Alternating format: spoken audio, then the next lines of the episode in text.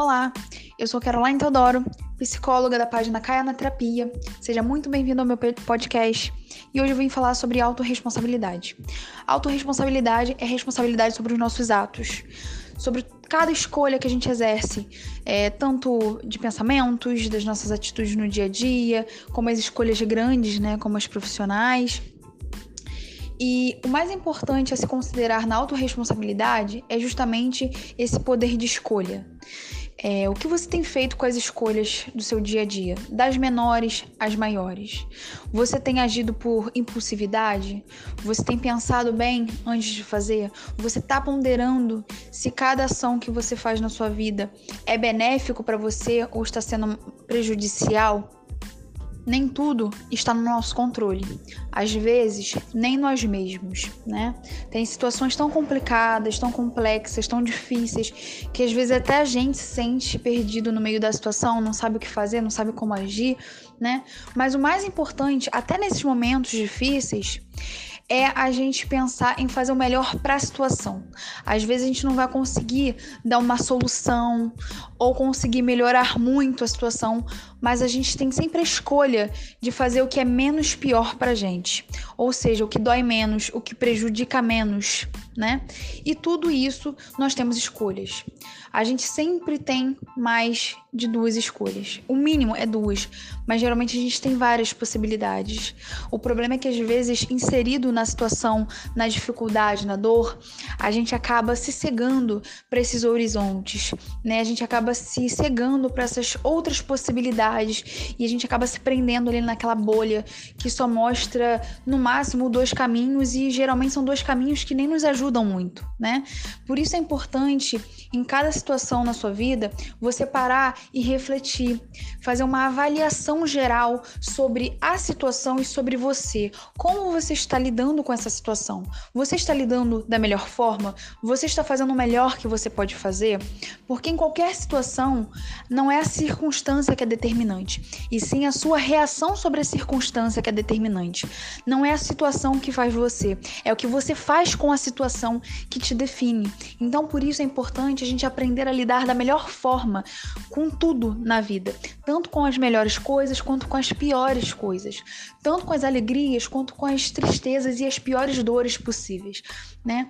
Tudo isso está nas nossas mãos e isso não significa que vai ser fácil. Isso significa que é possível diminuir o impacto negativo é, das, das adversidades na nossa vida. O que, que seria diminuir o impacto negativo das adversidades na nossa vida? Seria não permitir que as dificuldades que a vida nos dá é, impeçam a gente de ser quem podemos ser, quem queremos ser. Além disso, que essas dificuldades, esses, essas adversidades, os traumas também que a, que a vida nos dá às vezes, não sejam capazes de nos definir, que a gente possa ser muito além do que o nosso passado nos fez, que a gente possa ser muito além do que a gente espere, do que a gente viveu de ruim na nossa história que a gente possa e consiga aceitar a nossa história, fazer as pazes, se reconciliar com nós mesmos, né? Muitas vezes a gente acaba se culpando, se lamentando muito por coisas que aconteceram no passado, que você podia ter feito diferente, que você devia ter feito de outro jeito. A gente tem que aprender a se perdoar, a entender que em cada momento a gente vai dar o melhor que a gente tem, o que a gente pode. Naquele momento, você usou os recursos disponíveis que você tinha naquele momento. Você usou os, os recursos que eram possíveis naquele momento. Você deu conta do que você dava conta. Entende? Você fez o que deu para fazer. Só que com o tempo, você aumentando o seu nível de consciência sobre os seus comportamentos, sobre as suas emoções, sobre as situações, você aprendendo a avaliar as situações e criar consciência sobre elas e sobre si, você vai construindo uma nova forma de lidar com as situações. Você vai aumentando o seu repertório, você vai lapidando as suas estruturas para lidar com as adversidades. Ponderar é basicamente pôr na balança todos os fatores envolvidos: o contexto da sua situação, as suas vontades, o que é possível naquele momento. É, as suas emoções sobre isso, quais os seus pensamentos, suas crenças sobre a situação. Você analisar, é, tentar prever as possíveis consequências de cada ação que você tiver. Você pensar qual reflexo que isso vai trazer na sua vida. Isso seria ponderar suas escolhas. E depois que você escolhe, você vai colher as consequências dos seus atos. Ou seja, você é responsável por tudo aquilo que você faz na sua vida. E isso, por sua vez, vai facilitando a sua vida, porque você começa a absorver é, o que te nutre, o que te faz bem, você começa a filtrar, né? Ou seja, descartar tudo aquilo que te faz mal e que não vai te acrescentar em nada. Você começa a ser mais prático nas suas ações. Você começa a ser mais estratégico nos seus objetivos. Você passa a administrar melhor o seu tempo. Em vez de você ficar perdendo tempo se lamentando ou apenas se angustiando com uma situação que está para acontecer, sofrendo por antecedência, porque isso tudo acaba sendo uma perda de tempo. Algumas vezes na vida vai acontecer, mas você viveu uma vida em função de sofrer por antecedência, uma vida em função de se lamentar pelo que aconteceu ou pelo que, o que devia ter acontecido, né? O que você devia ter feito. Isso acaba se tornando uma, uma perda de tempo. Então, para você evitar de perder tempo, você deve administrar melhor o seu tempo. E você vai administrar melhor o seu tempo ganhando ao invés de perdendo, certo? Você vai começar a usar o seu tempo para fazer coisas que te edifiquem e não que te destruam. Então, se um pensamento está te fazendo mal, está te destruindo, você vai começar a se questionar sobre esse pensamento. Até que ponto esse pensamento é válido? Até que ponto esse pensamento ele é real é, ou é apenas um fruto da sua insegurança? Da onde essa insegurança está vindo? Por que você não é capaz de confiar em si mesmo? Certo? E também a questão de você começar a desenvolver mais autonomia, ou seja, parar de ficar querendo a opinião dos outros para basear suas escolhas. Fulano, o que, que você acha de tal coisa? Fulano, o que, que você acha que eu devo fazer?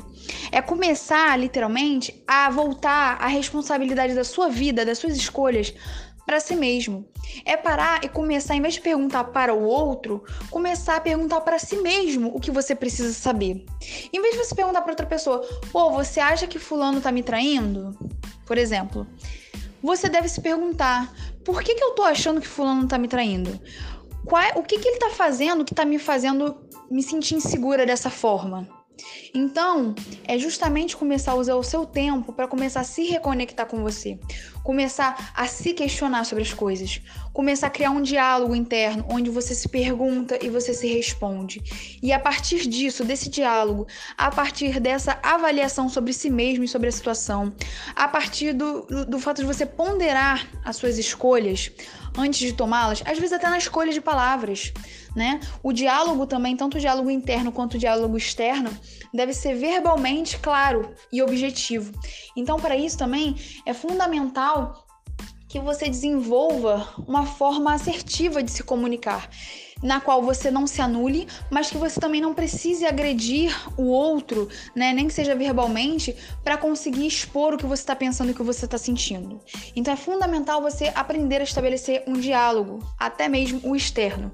E o interno também, você começar a treinar esse diálogo externo, porque isso é uma forma de aprender a exercitar o nosso poder de escolha nas palavras né? Até porque muitas relações são prejudicadas por essa falta de comunicação, por essa falha na comunicação, né? Você acaba sendo impulsivo, é, responde qualquer coisa, responde o que dá na telha, né? Responde por impulso e às vezes acaba ferindo o outro, dizendo coisas nas quais não sejam verdades, né? Você falou no calor do momento ou que depois você se arrependa, né? Que você acha que a pessoa não mereceu ouvir aquilo dali. Então, até nessa escolha mínima, que é a escolha de palavras, é bom começar a exercitar, porque são nas pequenas coisas que a gente começa a exercer nossas escolhas que vai dando diferença para as maiores escolhas. E aí, quando a gente começa a exercitar isso de avaliar para poder tomar as melhores decisões, tanto nas menores coisas quanto nas maiores, a gente começa a criar consciência sobre tudo e a nossa responsabilidade se fortalece.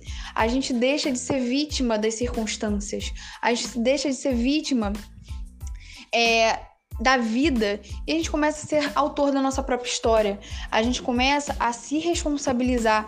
Não que a gente seja culpado pelo que nos acontece e pelo que nos, nos não acontece, né? Até porque a gente não tem controle de tudo. E como eu disse anteriormente, às vezes nem da gente a gente vai conseguir ter e tudo bem. A questão é você literalmente ter a consciência de fazer o melhor que você pode naquele momento.